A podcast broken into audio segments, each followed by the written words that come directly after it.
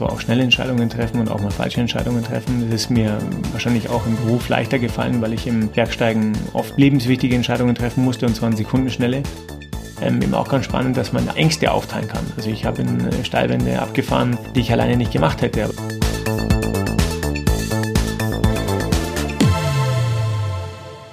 Hallo und herzlich willkommen beim Gründerszene Podcast. Mein Name ist Sarah Heuberger. Ich bin Redakteurin bei Gründerszene und mein Gast heute ist Benedikt Böhm. Hi Benedikt. Hallo, grüß dich. Benedikt ist CEO von Dynafit. Das ist ein Skitourenausrüster aus München und Benedikt fährt auch selber gerne Ski. Ähm, du bist nämlich extrem Skibergsteiger. Das habe ich jetzt so verstanden, du läufst also die Berge hoch und fährst sie dann schnell wieder runter mit Skiern.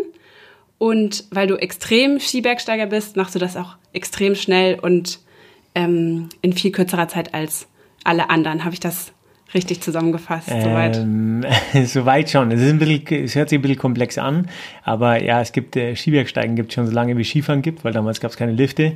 Und irgendwann hat sich daraus auch eine Wettkampfsportart äh, entwickelt und die war sogar 1936 olympisch in Garmisch. Und da ging es eben darum, so schnell hochzukommen und auch wieder runter, weil da gab es ja keine Lifte und so weiter. Und die ganze Sportart ist auf dem besten Weg, auch wieder olympisch zu werden. Und ich war selber im im Skitouren-Nationalteam, das gibt es tatsächlich, das wird vom Deutschen Alpenverein gestellt, da gibt es auch Weltcups und alles, also alles Mögliche, wie gesagt, ist auf einem, auf einem guten Weg. Ähm, aber extrem ist es vielleicht deswegen auch schon, weil es geht über äh, hohe Pässe und Alpen und Wild und alles drum und dran, deswegen hat mich die Sportart so begeistert. Aber extrem wird es dann erst richtig, wenn man ähm, oder wenn wir, und, das war eigentlich das, was uns ausgemacht hat, dass wir diese Sportart, diese Methodik, muss man fast sagen, diese Strategie genommen haben und auf die höchsten Berge der Welt übertragen haben. Also wenn, da sprechen wir von der sogenannten Todeszone, wir sprechen von den 14 8000ern, die es eben so gibt, diese 14 gigantisch hohen Berge oder auch 7000er wo ich gerade zurückkomme. Und dort macht es tatsächlich Sinn, eben auch schnell hochzugehen und schnell runter. Da geht es nicht um Rekorde oder was auch immer. Es geht darum, dass wir versucht haben, durch Geschwindigkeit unser Risiko zu minimieren. Warum? Weil man eben ähm, normalerweise über den sogenannten Alpinstil drei, vier, fünf Tage, jeder hat es schon mal gehört, Mount Everest, Basecamp, Lager 1, mhm. 2, 3 und so weiter und Sauerstoff und Sherpa und alles Mögliche, was, was die da Leute da mitschleppen. Wir haben die Bilder gesehen im Mai.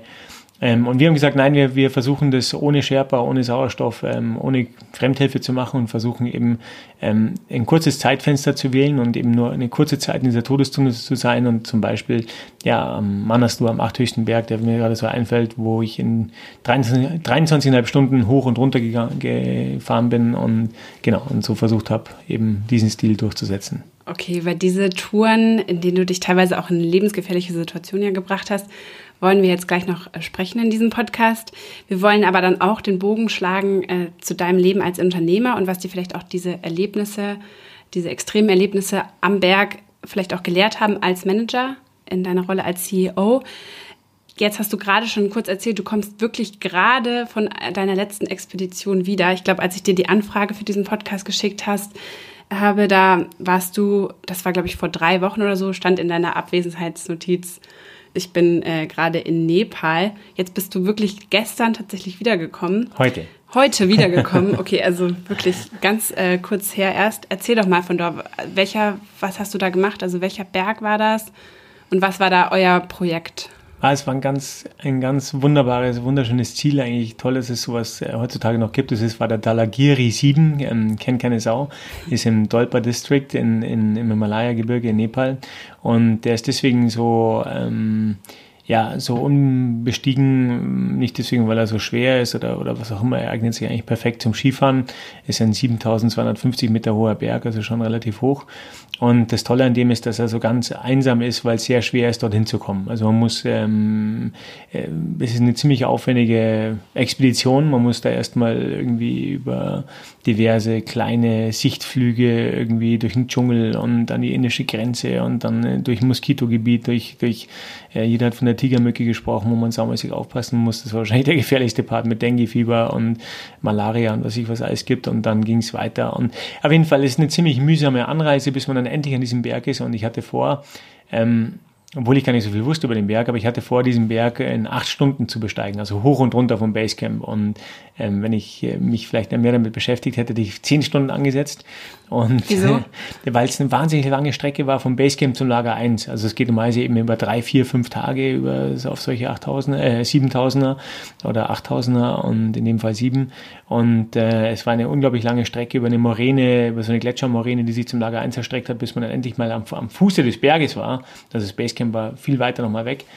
Und ähm, das hat viel Zeit gekostet, aber am Ende habe ich tatsächlich geschafft in, in sechs Stunden, sechs Minuten, was mich selber überrascht hat. Also, also hast du deine eigene. Habe ich meine eigene, ja, ich, hab's, ich bin drin geblieben, sagen wir mal so. Ich habe gesagt, es wird verdammt knapp und war, aber man kennt anscheinend sich selbst dann über die ganzen Jahre. Ich mache das ja schon einige Jahre über so gut und auch, auch irgendwie kann das einigermaßen einschätzen. Und ich war dann nach sechs Stunden sechs am Gipfel vom Basecamp und nach 7 Stunden 53 war ich zurück im, äh, im Basecamp. Und Runter ging es genau, dann wieder genau, schnell. Und das war genau vor sechs Tagen, mhm. am Dienstag. Und hast du diese Hast du diese Besteigung alleine gemacht oder hattest du ein Team dabei? Wer, wer war noch dabei? Wir waren insgesamt zu sechst, also gute, gute Freunde, mehr oder weniger gute. Es sind ja oft gibt ja nicht viele Leute, die sowas machen. Ähm, aber ich habe die Speedbegehung alleine gemacht, aber es waren äh, einige Freunde mit mehr oder weniger Erfahrung. Einige hatten noch gar keinen 7000er gemacht, sind aber tolle Sportler, mit war ich Nationalmannschaft, zwei Garmischer, zwei Berchtesgadener, ähm, äh, noch ein Kameramann natürlich, der gigantische Aufnahmen gemacht hatte, ein Italiener aus Bergamo, der sehr erfahren ist, der mit der Drohne da oben unglaubliche Bilder mit nach Hause genommen hat oder wir mitnehmen dürften. Und ähm, so waren meine beiden Freunde auf Lager 2. Die sind eigentlich mehr oder weniger zeitgleich gestartet, also von Lager 2 von 6250 Meter. Ich bin eben von 4900 Meter gestartet, mehr oder weniger zeitgleich. Und wir waren dann auch mehr oder weniger zeitgleich am Gipfel. Sie waren kurz vor mir am Gipfel. Wir waren völlig alleine am Berg, aber das war natürlich toll, dass man ähm, auch eine gewisse Sicherheit hatte, dass da oben jemand ist und äh, ja, und dass man das auch nicht ganz, ganz alleine macht, auch wenn man letztlich auf sich alleine gestellt ist, aber ja. Das genau. heißt also, du, die sind weiter unten gestartet? Nein, nein, nein, nein, ich bin weiter unten, gestartet. weiter unten gestartet. Ich bin natürlich weiter unten okay, gestartet vom Basecamp. Und das die, eine Basecamp übersprungen hast. Sozusagen. Genau, weil ich okay. bin ja nonstop gegangen von ganz, also muss ich vorstellen, ich bin ja wirklich von ganz unten gegangen und die haben sich eben ähm, über Etappen aufgeteilt und sind dann von Lager 2, also ich bin von 4900 gestartet, von hier 4900 Meter, also ähm, über Meereshöhe und die sind von 6250 Meter Meereshöhe gestartet. Und hatten die dann auch anderes Equipment als du, also so Sauerstoff oder sowas? Oder? Nein, nein, nein, nein, nee, nee, das ist dann schon eine Philosophiefrage, mhm. also da ist man sich, da ist man sich schon einig, wenn man zusammensteigt, dass man, ich könnte mir jetzt, ich sage niemals nie, ähm, aber ich ja, man, man ist sich dann schon einig. Über gewisse Philosophien, da gibt es kein, kein gut oder richtig oder wie auch immer, aber man muss sich vorstellen, am Mount Everest gab es bis jetzt 7000 erfolgreiche Besteigungen. Rate mal, wie viele ohne künstlichen Sauerstoff stattgefunden haben. Ich weiß es nicht. ich habe keine Ahnung von. Du hast keine Ahnung, aber du kannst dir vorstellen, dass es mit künstlichem Sauerstoff einfacher ist. Ja, ja. Das ist so, wie wenn man jetzt sagt, äh, ja, also man läuft einen Marathon und dann sagt der andere, ich fahre mit dem E-Bike nebenher. Ja, gut. Und deswegen ist äh, künstlicher Sauerstoff natürlich schon, ähm, also am Mount Everest zum Beispiel von 7000 erfolgreichen Besteigungen haben 200, nicht einmal 200 ohne künstlichen mhm. Sauerstoff stattgefunden. Okay. Das heißt, wenn wir, wenn es künstlichen Sauerstoff nicht gäbe oder er verboten wäre, dann würde man auch keine Schlangen am Mount Everest sehen, weil dann würde wahrscheinlich das automatisch dann dazu führen, dass nur die Leute, die es wirklich genau. Also können, es, machen. Dann wären sehr, sehr mhm. wenig Menschen an diesem ja. Berg. Und dieser Daulagiri, Daulagiri, Daulagiri, ja. genau, so heißt er. Das war das im Vergleich zu den anderen Bergen, die du bisher so gemacht hast, war das eher leichter oder war das eher so ein schwererer Berg? Wie würdest du das den einordnen? War das jetzt eher so ein Mei, also die Höhe gibt natürlich schon, also man muss sich das einfach vorstellen, wir haben äh, so ab 5500 Meter 50 ähm, Prozent des Sauerstoffgehalts. Also das ist so, kann ja jeder mal ausprobieren, wenn er sich, äh, wenn er einfach versucht, also nur 50 Prozent des Sauerstoffs, da, da schlägt es, also da geht der Körper, der Mechanismus einfach permanent runter. Das ist dieses, dieser Sauerstoffarmut, der ähm, ja, deswegen heißt Todestone, der tötet uns irgendwann früher oder später, weil wir einfach zu wenig Luft zum Atmen haben. Das ist wie eine Kerzenflamme, die brennt und die hat, äh, da stülpt man ein Glas drüber und die geht einfach aus. Und umso höher man geht, umso, ähm, umso überproportional nimmt es zu, also diese, diese Sauerstoffarmut. Also irgendwann, wenn wir bei 7000, 7500 und so weiter sind, haben wir 20 Prozent des Sauerstoffgehalts, dann wird es dann schon echt, dann wird die Luft einfach verdammt dünn. Mhm. Und alles in uns wird langsam und träge und und wir haben auch keine Kraft zu gehen. Wir haben einfach nicht diesen, diesen Sauerstoff, den wir brauchen, ähm, um uns fortzubewegen und um überhaupt klar zu denken und alles drum und dran. Und daher ist ein 7000er, bleibt ein 7000er. Aber dieser 7000er ähm, hat zumindest keine, wie soll ich sagen, ähm, ist ein alpiner Berg, ist ein, ist ein wilder Berg, alles mit Gletschern und allem drum und dran und Gletscherspalten und so weiter, aber dennoch ist er recht gut übersichtlich und jetzt, wenn du mich fragst, im Vergleich zu anderen Bergen, war das sicherlich ähm, eine der Expeditionen, wo ich jetzt weniger Angst um mein Leben haben musste. Ähm, Im Gegenteil, eigentlich gibt es keine Stellen, wo du jetzt wirklich, wenn außer du stellst dich, ja, aber wir sind lange erfahren und so weiter, ähm, wo du wo du gut durchkommst als erfahrener Alpinist. Was würdest du sagen, was war so die krasseste Erfahrung, die du gemacht hast? Was war der schlimmste Berg vielleicht? Boah, der schlimmste Berg war ganz klar für mich ähm, 2014 am, am Shishapangma. Ich hatte viel erlebt, auch vorher schon mit äh, elf Lawinentoten am Manaslu oder zwei Toten am Mustagata, wo ich draufgestoßen bin und andere Tragödien. Aber die schlimmste persönliche Tragödie und auch, auch Niederlage war 2014 am Shishapangma, das ist auch ein 8000 in Tibet, ähm, wo ich zwei Freunde unmittelbar neben mir verloren hatte und, äh, einen meiner absolut besten und das ist natürlich schon was, äh, wovon man, wo, wo Narben bleiben sein ganzes Leben, mein ganzes Leben lang. Wow. Aber du hast trotzdem für dich entschieden, dass du weitermachen willst. Das war jetzt keine ähm, Erfahrung ähm, für dich, wo du gesagt hast, dann. Ich glaube, das ist ganz schwer von außen zu, ähm, wie soll ich sagen, zu verstehen. Ähm, wenn man Bergsteiger ist und das versteht man auch untereinander, also selbst wir als beste Freunde und so weiter hatten darüber gesprochen, weil wir auch wussten, uns kann es auch mal erwischen, dann ähm, gibt einem das vor allem so unendlich viel Glückseligkeit und äh, erdet einen so, so unendlich, dass man das gar nicht in Frage stellt. Also natürlich habe ich mir gedacht, wie weit muss ich das ziehen? Ich kann jeden Tag in die Berge gehen, ohne dass ich einen Funken Risiko habe. Da ist die Autofahrt wahrscheinlich gefährlicher als alles andere, ja, weil ich einfach, da, also wenn ich jetzt in die Alpen gehe oder wie auch immer. Ähm, ich habe seitdem auch keinen 8000er mehr probiert, also seit dieser Geschichte. Das war auch ein 8000er? Das war auch ein 8000er, mhm. aber das war ja. Und deswegen war es sicherlich zum Beispiel auch die Wahl auf diesen Saligiri 7 äh, gefallen, wo man sich, wo natürlich schon Abend geblieben sind, wo man sagt, wie weit trägt man das? Auf der anderen Seite weiß man natürlich, man hat gewisse Potenziale. Auch jetzt diese Besteigung am Dalagiri 7 mit 7 Stunden 53 ähm, hat mir schon aufgezeigt, das, das können nicht viele Menschen. Also ohne das jetzt so, aber das, da gibt es nicht viele, die diese, diese, diese Leistungsfähigkeit da oben umsetzen können. Nicht einmal Einheimische, die genetisch bevorteilt sind von ihrem Sauerstoff, äh, von ihrer Sauerstoffsättigung und so weiter. Also Sherpa und alles drum und dran. Und da ist natürlich schon auch ein hinterer Konflikt, wie weit geht man mit seinem Potenzial. Ne? Ist man jetzt der brave Familienpapa, ich habe auch drei Kinder und ähm, ist halt brav daheim und, und macht sein Ding oder ähm, sagt man, okay, dieses Leben gibt es einmal und ich werde beim Potenzial auch gerecht werden. Das ist schon ein Konflikt, der mir herrscht, gebe ich auch ganz offen zu, aber ähm, ich merke natürlich schon auch, wenn ich da bin, dann merke ich, ich gehöre da auch hin. Mhm. Also, und das ist ja auch was Schönes, wenn man weiß, wo man hingehört. Was sagt denn deine Familie dazu, wenn du dich immer wieder in auf solche Reisen begibst? Mein, meine Frau hat mich so kennengelernt und da ist auch ganz wichtig, wenn man, wenn man solche Dinge macht und wenn man weiß, das ist ein, ein, Teil von einem, den man auch nicht einfach wegignorieren kann oder wegradieren kann oder ausschalten kann. Und wenn man es tun würde und äh, werde da auch werden ja auch so Leute wie ich oft kritisiert, dann ähm, ja, dann werden wir halt unglückliche Menschen. Und äh, ich muss auch an meinen Partner und besten Freund Basti denken, der damals eben verunglückt ist, der immer sagte, ja, lohnt sich das und und das kann doch nicht sein, dass man das in sein Leben so aufs Spiel setzt und so weiter. Der hat gesagt, ja, ähm, ich stelle die Frage andersrum, lohnt sich dafür zu leben? Ja, mhm. also lohnt sich dafür zu leben. Und, ähm, und ich war da auch offen und ganz ehrlich und habe gesagt, du, ich werde ohne diesen Sport nicht der Mensch sein, den ich, den ich, der ich, der ich bin. Und meine Frau ist ein paar Straßen von mir weiter aufgewachsen und die äh, kennt mich und die kann vor allem damit umgehen. Die ist, die ist mhm. glücklich für sich selbst. Und das ist ja schon mal eine Voraussetzung, wenn man irgendwie miteinander glücklich sein will, muss man ja schon mal vor allem sich selbst führen können. Also ja. das gilt übrigens auch im Job und überall. Man muss vor allem die Fähigkeit haben, sich selber führen zu können. Und das kann man eine Frau. Und die war jetzt auch in diesen vier Wochen, wo ich weg war. Ich habe heute, habe ich sie kurz nur gesehen, ähm, weil ich ja dann gleich wieder zum Flughafen musste und da sagt man, die, die vier Wochen waren echt super, ohne dich. das ja, will man auch unbedingt hören, dann wenn man wiederkommt. Meinst nee, ist ja gut. Das ist, nee, ist super, wenn. Das ist gut, ja. Ja, auf jeden Fall. Aber wie bereitest du dich denn auf solche Besteigungen vor? Was, was ist da so das Prozedere?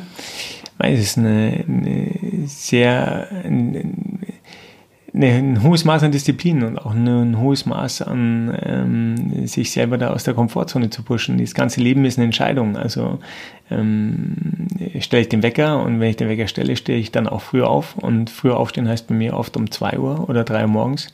Und dann wird trainiert und zwar nicht nur ein bisschen irgendwie mal kurz joggen gegangen, sondern werden, werde ich, äh, laufe ich unter Umständen auf die Zugspitze, jetzt mal so im Vergleich, äh, 2600 Höhenmeter ähm, ist so mein, mein Trainingsberg und das vor der Arbeit, den habe ich, da habe ich mir früher ein ganzes Wochenende dafür Zeit genommen und das ist dann ähm, aber nicht für mich ein totaler Zwang oder was auch immer, das ist für mich heute einfach ein riesiges Privileg, ein Luxus, dass ich das machen darf.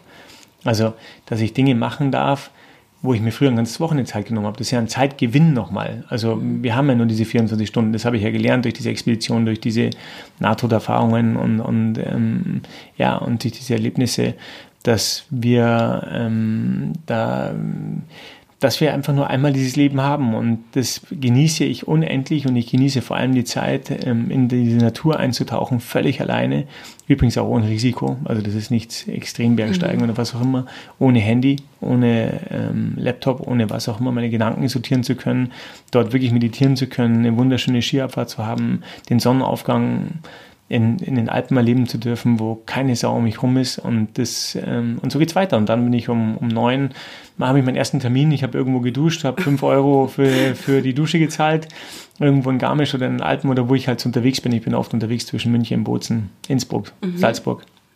Und äh, ja, und so geht der Tag dahin. Das heißt also, während andere irgendwie morgens eine halbe Stunde joggen gehen oder so, stehst du um zwei auf, rennst auf die Zugspitze und sitzt in, um neun am Schreibtisch sitze am neuen, also wie gesagt, oft am Weg und sitze mhm. am neuen im Termin oder im Schreibtisch oder wo auch immer. Ähm, ja, es ist schon ganz oft so, dass ich eben diese, dieses, oh. dieses mitmache, also diese, mhm. diese Höhenmeter mitnehme und es sind zwischen 5.000 und 10.000 Höhenmeter und ich kann nur jedem den, die Empfehlung geben. Also ich habe ja auch einen intensiven Job und habe da auch meine 200 Mitarbeiter, die irgendwie geführt werden wollen oder auch nicht oder wie auch immer.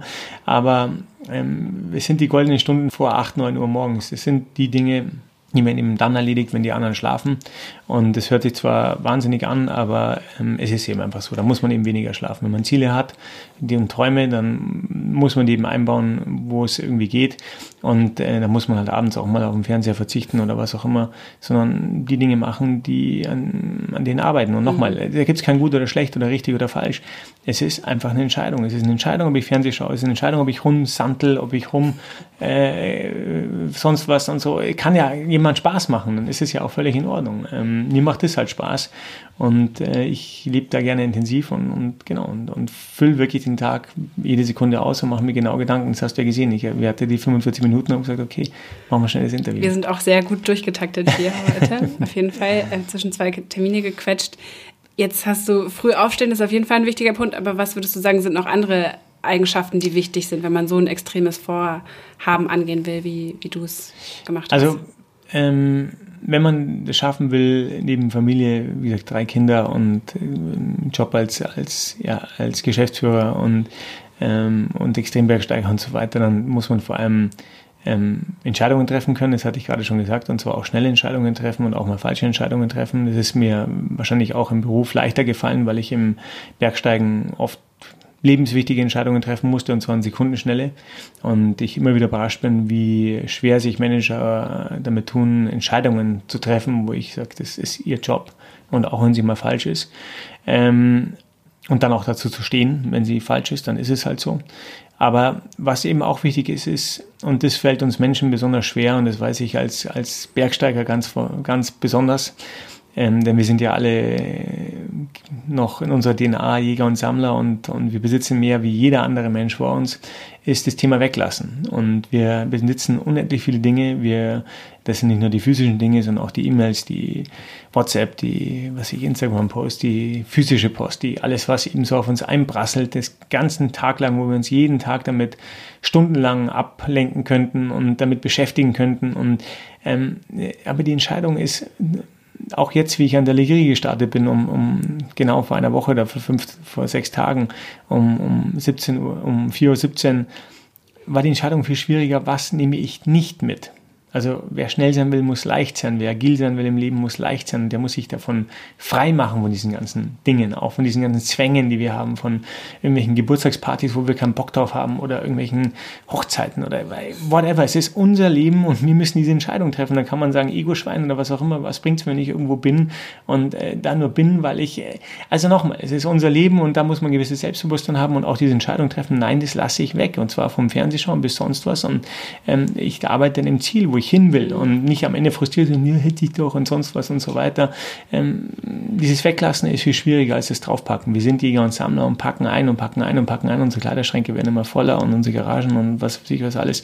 Aber der große Luxus ist einfach wenig zu haben und da versuche ich durch, so durchzukommen. Und wie schafft man das dann, die richtigen Sachen wegzulassen? Also wie gehst du dann davor? Wie entscheidest du, was du da mitnimmst oder nicht auf dem, am Berg oder ich konzentriere, mich auf das, ich konzentriere mich auf das absolut Essentielle, auf ich frage mich, was ist überlebenswichtig? Was brauche ich? Was brauche ich wirklich? Und mhm. wenn ich vor dieser Besteigung äh, stehe am Dalagiri, dann muss man sich vorstellen, starte ich da unten vom Basecamp mit äh, Trinken, Essen, allem, was ich dabei habe, äh, mit weniger wie 10 Kilogramm. Und zwar alles so optimiert, das kommt auch noch hinzu, alles so optimiert, dass ich nicht stehen bleiben muss. Also dass, ich, äh, dass es mir erlaubt ist, in dem Flow-Zustand durchzugehen. Flow-Zustand ist kein spiritueller Zustand, auch wenn es sich fast so anfühlt.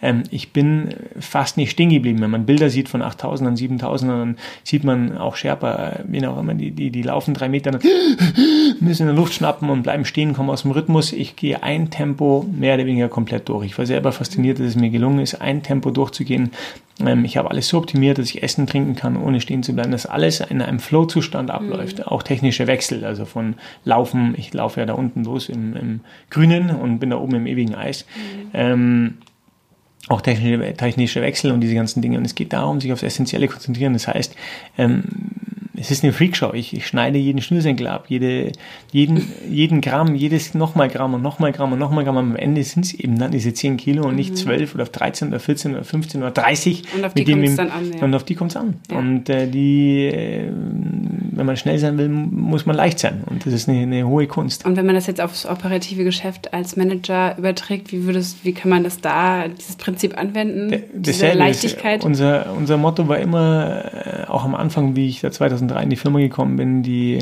ja in, einem sehr schlechten Zustand war, ähm, war Dinge zu reduzieren. Ich muss leider mal wieder feststellen, dass Firmen bankrott gehen, tolle Marken in unserem Sportbereich bankrott gehen, die ähm, die sich einfach zu viel aufhalten, die zu viel probieren zur gleichen Zeit und sich verzetteln und, äh, und eigentlich, das sind immer hausgemacht, also die, die zerstören sich von innen heraus. Ja, und da muss dann erst diese Marke gegen die Wand fahren, bevor dann jemand von außen jemand kommt, der diese radikalen Schritte durchsetzen kann. Er sagt, hier schneiden wir alles ab. Und unser Motto war immer, develop the core, add more, also das Kernsegment entwickeln. Man konzentriert sich auf was und dann macht man sich Gedanken über das nächste Segment. Nicht ein, ein wie beim Bergsteigen, einen Schritt nach dem anderen, nicht, nicht drei äh, vor dem ersten. Und mhm. das ist immer die große Gefahr, dass man sich eben verzettelt und tausend Dinge sieht und, und äh, was mache ich, was bringt mich, immer dieselbe Frage, wie beim Bergsteigen auch, was bringt mich wirklich zum Ziel, was brauche ich wirklich für, diese, für dieses Ziel und was lasse ich eben weg, auch wenn es mich schmerzt, weil da wäre eine tolle Möglichkeit und wir haben jeden Tag tausend Möglichkeiten und das ist mhm. ja super. Aber was ist wirklich das, was ich denke, was als allererstes der erste Schritt ist, um mich dahin zu bringen. Mhm. Jetzt im Bergsteigen dasselbe, dann muss ich mir auch Gedanken machen, was ist der erste Schritt bis zum Basecamp. Da ist es eben das und das und das und dann kommt das nächste. Und ich komme mir eigentlich ständig vor wie so ein Problemlöser, der eben ein Problem nach dem anderen löst. Und, es ist immer wieder faszinierend, wie man diesen ersten Schritt geht, also diesen ersten Schritt in die Speedbewegung rein, in die Nacht rein, wo man nervös ist und diese Energie entlädt sich und auf einmal geht man noch einen Schritt, noch einen Schritt, noch einen Schritt. Und am Ende waren es, ich weiß nicht, wie viele tausend Schritte ich gegangen mhm. bin. Aber ähm, es ist eben einer nach dem anderen. Aber man braucht ja trotzdem, auch wenn man einen Schritt nach dem anderen geht, braucht man ja trotzdem die große Vision. Ne? Man hat ja das, das, Ziel, die Spitze des Berges vor Augen, beziehungsweise eigentlich das Ziel ja, wieder runterzukommen, heile.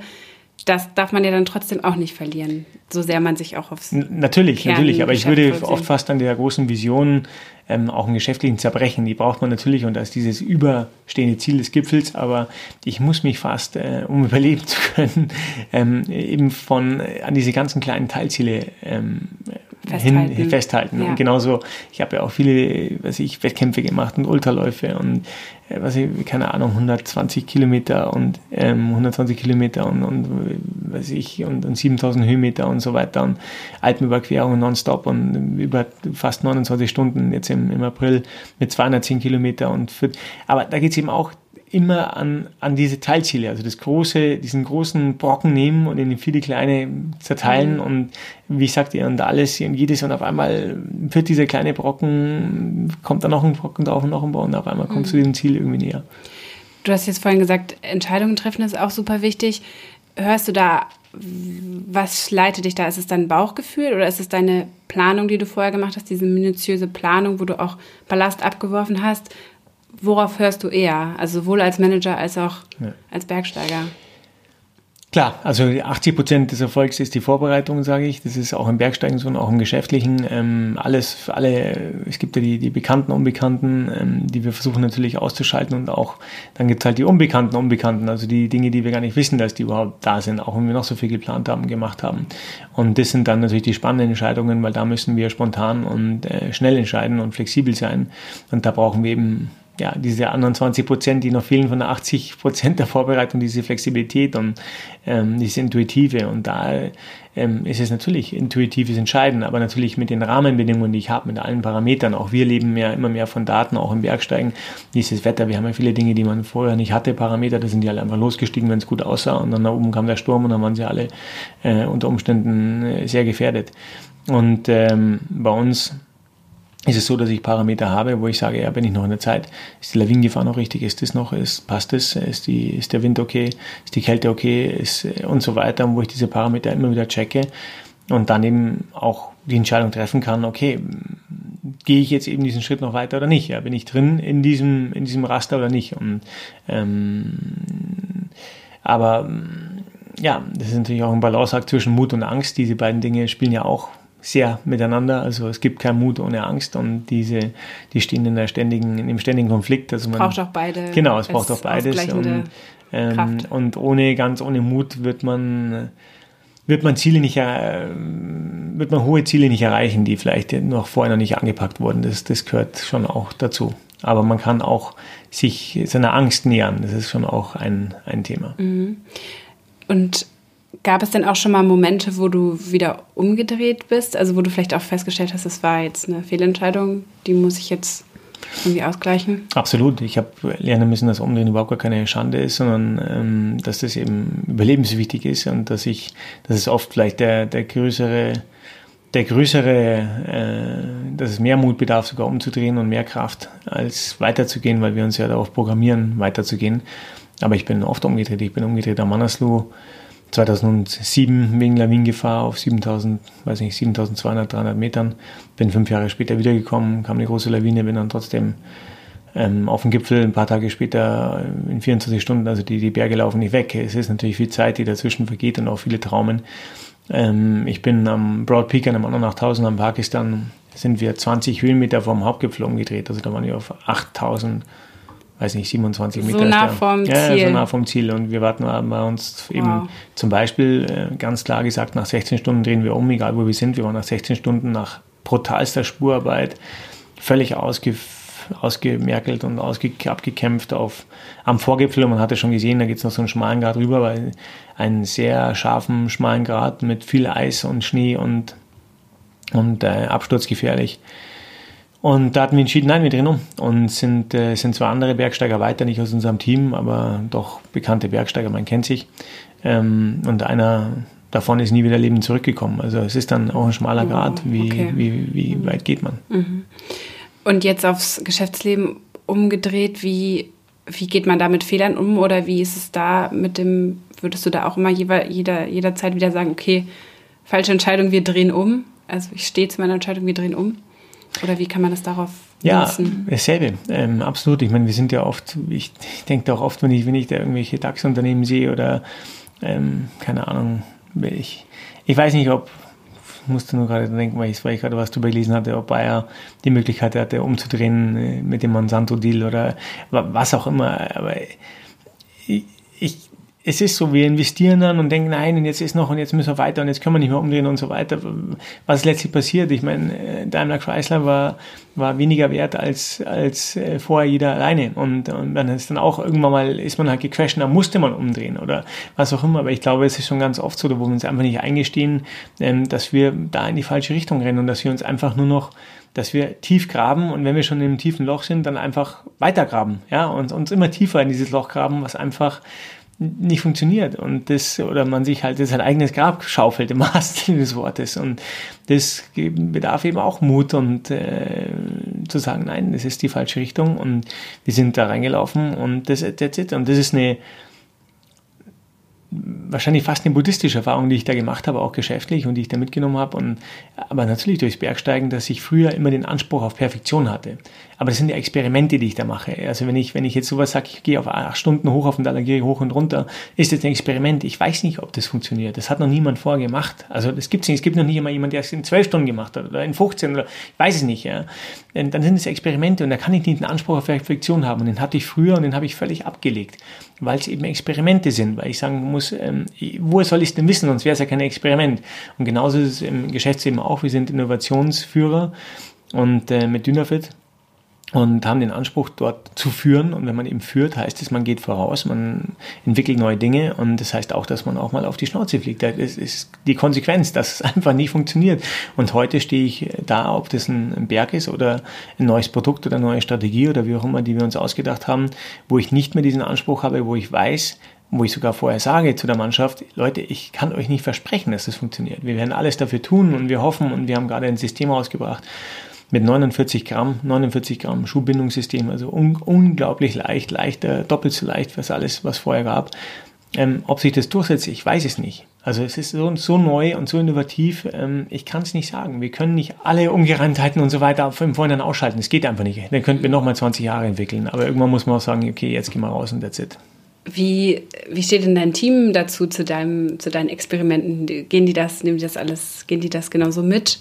Oder haben die da so eine andere Herangehensweise? Oder wie schaffst du das denen diese Philosophie zu vermitteln? Mein prinzipiell ist es ja die Philosophie der Firma. Also es ist eine Entscheidung, was bist du? Ja, du kannst ja auch, kannst ja auch die Entscheidung treffen als Firma, als Marke, dass du sagst, ich bin Zweiter. Also gibt es ja auch genug. Das ist ja auch eine tolle Strategie. Oft denke ich mir, mein, wäre das vielleicht besser für uns.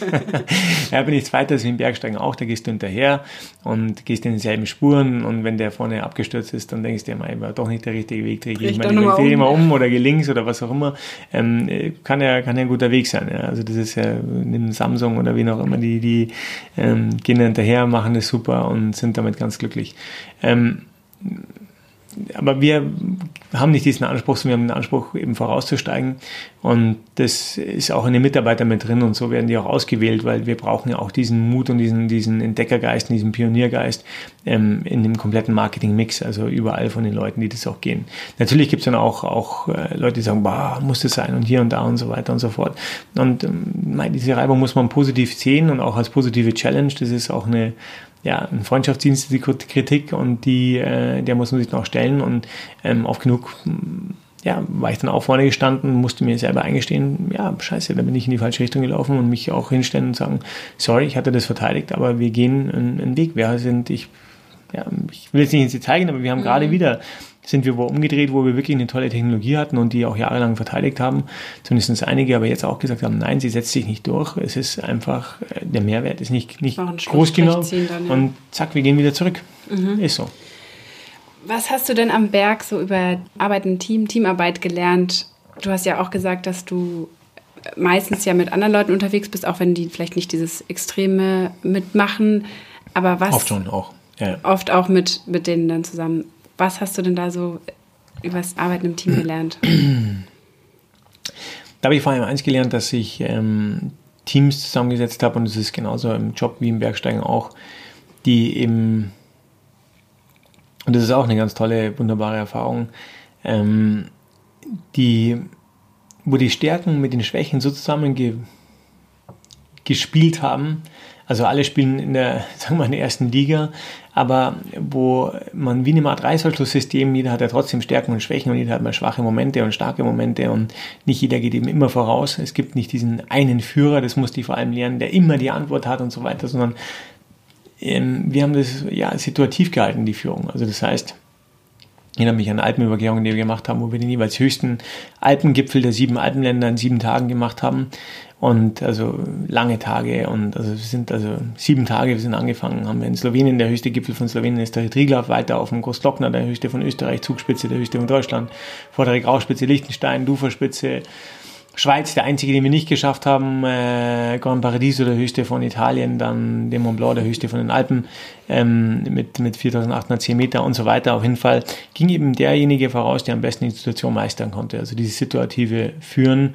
Und das war. Wie hat das dann variiert? Also wer ja, das war dann eben wirklich teilweise auch so ausgemacht. Das bedeutet natürlich auch eine große Transparenz im Team und auch eine große Fähigkeit der, der, ähm, stellt man sich auch vor, dass so Bergsteiger kommen und die sind alle so, ah, so, so potenzgetriebene Typen und so weiter. Aber es ist eben das Gegenteil der Teil, umso höher man äh, steigt, dass eben diese Potenz völlig abgelegt wird und dass man ähm, äh, vor allem die Fähigkeit haben muss, diese Eigenverantwortung und zu wissen, wo sind meine Grenzen und wie weit gehe ich. Und ähm, ja, und derjenige, der eben das am besten kann, der geht ihm voraus und sichert die Route zum Beispiel irgendwo rüber, und dann ist es für den zweiten schon viel leichter. Und auf einmal wurden Dinge möglich, für jeden Einzelnen, ähm, die für jeden Einzelnen unmöglich waren, wurden auf einmal in der Gruppe dieses Zusammenspiel der Stärken und Schwächen ähm, möglich. Und also zum Beispiel einer, der jetzt besonders gut äh, Bergsteigen kann. Genau, einer, der besonders gut klettern kann, kann genau, mhm. der nächste vor, der ähm, eben die Steilwand am besten abfangen kann und so weiter. Okay. Und ähm, eben auch ganz spannend, dass man Angst, Ängste aufteilen kann. Also ich habe in äh, Steilwände abgefahren, die ich alleine nicht gemacht hätte, aber durch dieses, diese Symbiose mit meinem, auch mit meinem Teampartner, konnten wir dann tatsächlich Angst aufteilen.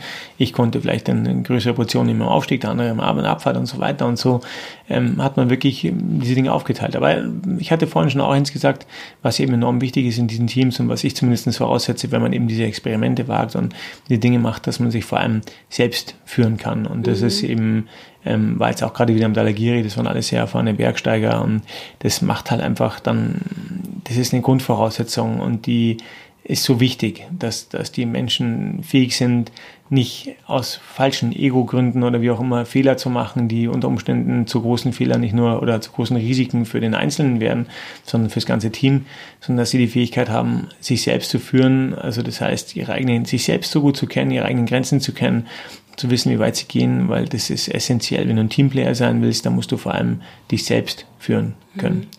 Ähm ich habe mich noch mal gefragt, wie ist das denn eigentlich ganz praktisch gesehen? Du bist ja Geschäftsführer von einer Firma, 200 Leute meintest du vorhin. Wie kannst du dich denn da immer rausziehen für diese Expedition? Du bist ja dann einen Monat oder sowas weg. Wie, wie funktioniert das? Ist das? Habt ihr das schon so geregelt oder müsst ihr das jedes Mal neu absprechen? Oder? Na, ich meine, das ist ja mein ganz normaler Jahresurlaub.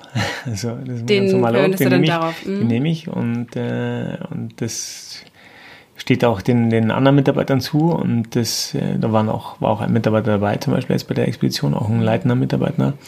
Und so läuft es und die Dinge, das ist ja auch, das ist ja auch oft so, wo man denkt, ja, und geht es und hier und da und so weiter. Ähm, auch hier, ist, man muss einfach Bescheid sagen. Ja. Man muss einfach schon vorher Bescheid sagen dazu, ab dem Datum bin ich weg. Und natürlich habe ich ein Satellitentelefon, wo man mich in Notfällen, Notfällen erreichen kann und so weiter. Aber über die Jahre war das ganz spannend, dass das äh, am Anfang, wie die Firma noch da klein und mini war und so, war ständig, hatte ich ständig Nachrichten am Satellitentelefon. Inzwischen muss ich schon anrufen und sagen, du, wie läuft's denn eigentlich daheim? Ja, ist alles okay. so gefährlich ruhig äh, bei euch. Genau, so gefährlich ruhig bei euch. Äh, was ist denn da los? Ähm, nein, das, ist, das sind einfach dann Deadlines gesetzt und diese Deadlines werden halt dann früher gezogen oder wie auch immer und dann, dann passt es auch. Also dann laufen da die Dinge und ähm, da brennt auch nichts an. Benedikt, vielen, vielen Dank, dass du bei uns im Podcast warst. Ich habe viel gelernt. Ich werde auf jeden Fall das nächste Mal, wenn ich früh aufstehen muss, an dich denken.